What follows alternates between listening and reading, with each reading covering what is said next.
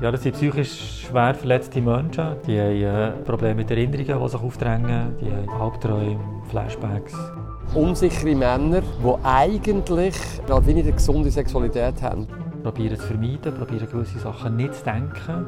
Die meisten haben dann ganz schwere Probleme mit dem Selbstwert. Man zahlt im Puff nicht für den Sex, sondern dass du ohne Lampe kannst gehen Entstigmatisiert. Eine Podcast-Serie über Prostitution in der Schweiz. Ich bin Dennis Kurtahulari und ihr hört die dritte Folge, in Therapie. Wir sind zurück zu Bern und heute geht es um Psyche. Wir haben bis jetzt viel gehört, wie es sein soll und was es braucht. Dass man muss unterscheiden zwischen Menschenhandel und Selbstbestimmtheit. Weil was passiert, wenn man diesem Job nicht selbstbestimmt nachgeht, das weiß mein nächster Interviewpartner mehr als gut. Mein Name ist Jan Gysi, ich bin Psychiater, Psychotherapeut in der privaten Praxis in Bern.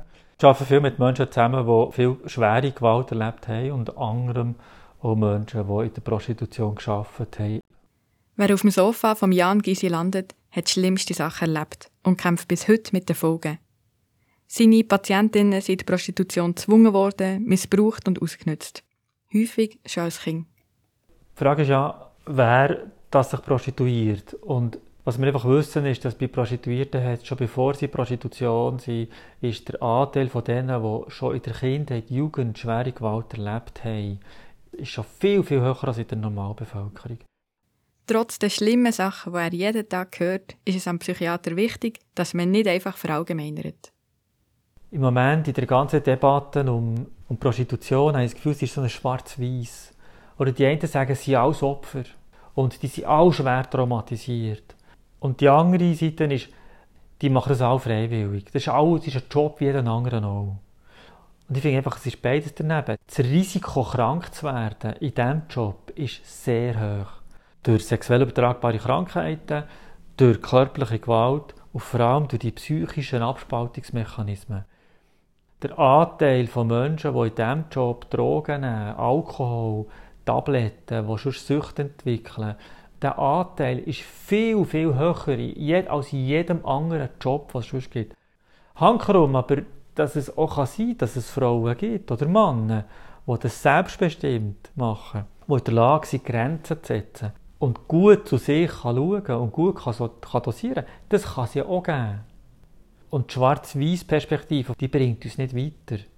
Um diese Selbstbestimmtheit zu definieren, braucht es für ihn bessere Hilfsangebote und Ausstiegshilfen. Weil umso breitflächiger die sind, umso besser kann man die Freiwilligkeit von denen, die es trotzdem machen, auch beurteilen. Und das sollte auch Ausländerinnen betreffen, die hier arbeiten. Weil die haben keine Möglichkeit auf einen Therapieplatz in der Schweiz. Ein Modell, das wir bei uns im Westen entwickelt haben, ist, wir nehmen Frauen zum Beispiel aus Osteuropa und wenn sie dann nicht mehr arbeiten können, weil sie schwer traumatisiert sind, müssen sie zurück. Und dann können wir quasi sagen, ja, Nebenwirkungen, das dürfen die anderen dann übernehmen. Und ob die Gesundheitswesen dort das können, können stemmen respektive ob dann die Kinder von denen auch wieder Probleme haben, die dann dort auch wieder zu Schwierigkeiten führen, das können wir sagen, das geht uns ja nicht mehr an, weil, weil das ist ja dann dort. Was der Jankisi aber auch nervt, ist, dass man immer nur über die Prostituierten redet und nie über die Freier. Was mir wichtig wäre, das sage ich jetzt als Mann, ich finde, wir sollten mehr darüber reden, was ist mit männlicher Sexualität. Weil der Großteil der Freier sind Männer. Und warum reden wir die ganze Zeit über die Prostituierten, wie wenn die das Problem wären? Ja, und genau das nimmt mich auch Wunder. Und meine Reise durch die Schweiz geht weiter. Nächster Halt Luzern, Endbahnhof. Hier habe ich mit dem Martin Bachmann abgemacht. Ich heiße Martin Bachmann, wohne in Klins, bei Luzern, bin klinischer Sexolog. Ich habe jetzt eine Praxis in Luzern seit einem Jahr und arbeite aber seit 15 Jahren als Sexolog schon im Mannenbüro Zürich. Bei einem süßen marokkanischen Münzentee wollte ich von ihm genau das wissen. Warum gehen Männer zu Sexarbeiterinnen? Weil es schön ist. ist Sagen Männer. Nein, es gibt ja nicht einen Grund. Oder? A sind Menschen verschieden, alle Männer sind anders, alle Frauen sind anders. Wir müssen wie schwierig die Faktenlage zum Freiertum ist sehr, sehr dünn. Milieugänger, die sich outen, das, das kannst du nach wie vor in unserer Gesellschaft nicht bringen. Der Sexolog rechnet etwa mit 20 Prozent. Also das wäre jeder fünfte Mann, der schon einmal bei einer Sexarbeiterin war. Der Polizist Ott ist sogar von jedem Dritten ausgegangen. Aber genaue Zahlen gibt es quasi nicht. Trotzdem wollte ich natürlich mehr wissen. Wenn ich mir überlege, was treffe ich an in der Praxis? Es gibt entweder genitale Gründe, Lust auf Sexualität. Und wenn das nicht ist, ja, bietet die Welt das an, dass man das kann in einer Konsumlogik sich, sich dann kaufen. Aber es ist nicht nur die genitale Lust, die man ins Buch führt. Ein grosser Teil hat auch mit dem Emotionalen zu tun. Es ist vieles wegen Unsicherheit. Wenn Männer würden lernen, besser über Schwierigkeiten schwätzen, wenn die würden besser angekleidet werden oder besser üben können über was gefällt mir eigentlich. Aber das ist wieder so eine Geschlechterlogik, oder? Wo wir, es gibt das Männlichkeitsdilemma, wo wir in einer Zuschreibung ganz super Stereotyp. Männer müssen stark, kompetent, alles im Griff haben, äh, müssen äh, qua Definition ein guter Mann sich um Emotionen einen Scheiß kümmern, müssen können funktionieren, egal wie es ihnen geht. Was eigentlich komplett bescheuert ist, also ein bisschen cool ist es auch, aber, aber niemand ist ja dem Gleichen entsprechend. Und Sexualität ist ja im Kern etwas Interaktionelles und das hast du nicht im Griff. Ergo haben die Männer einerseits gleichzeitig eine höhere Fokussierung auf Genitalität und haben gleichzeitig tierisch Schiss vor der Nähe und Intimität von Sexualität. Angst vor Intimität, aber auch vor Zurückweisung. Im Flirt ist ja immer ein Spiel mit offenem Ausgang.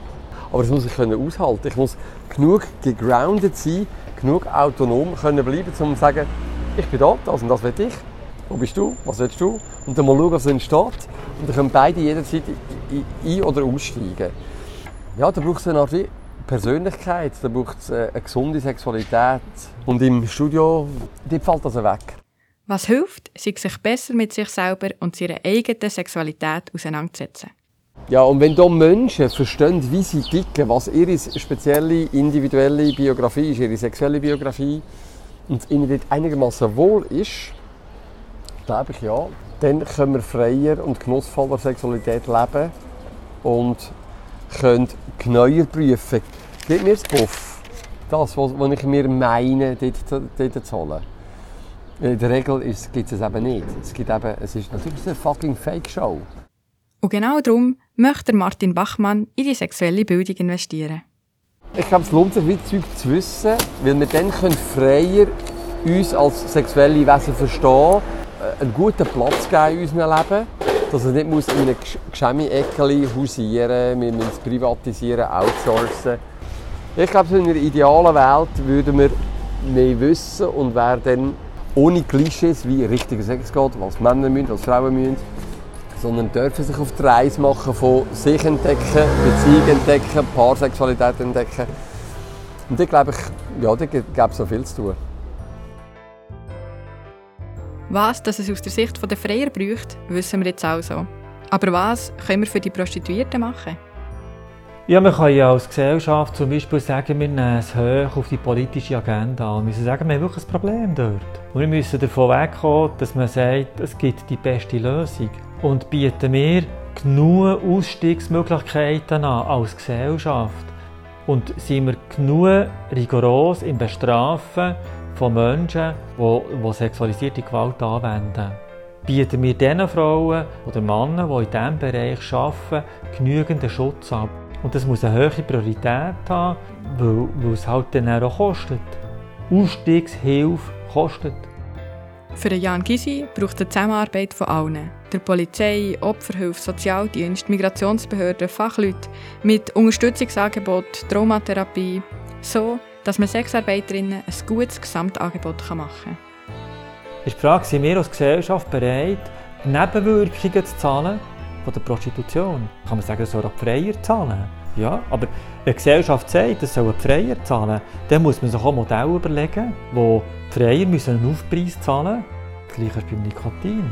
Dort haben wir ja auch Steuern drauf, wo wir sagen, ja also, wir haben dort auch Nebenwirkungen. Wir wollen einerseits über den Preis steuern, wir wollen zugleich aber auch mit dem können Präventionsprojekt zahlen. Also dort machen wir es, wo wir ja wissen, es hat Nebenwirkungen. Es hat Gesundheitskosten zur Folge. Und in Prostitution machen wir das komischerweise nicht.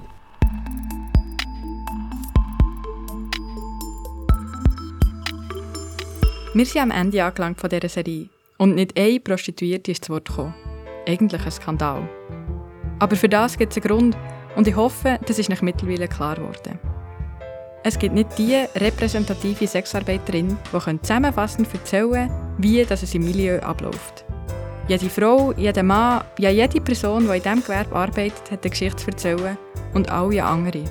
Es gibt sehr dunkle Geschichten, schöne, mittelschöne, es gibt alles. Wichtig ist, dass man jeder einzelnen Person zulässt, sie ernst nimmt und wegen der einen Geschichte nicht gerade auf alle anderen schließt. Das war es von Entstigmatisiert und von mir, der Dennis Kurtokulari.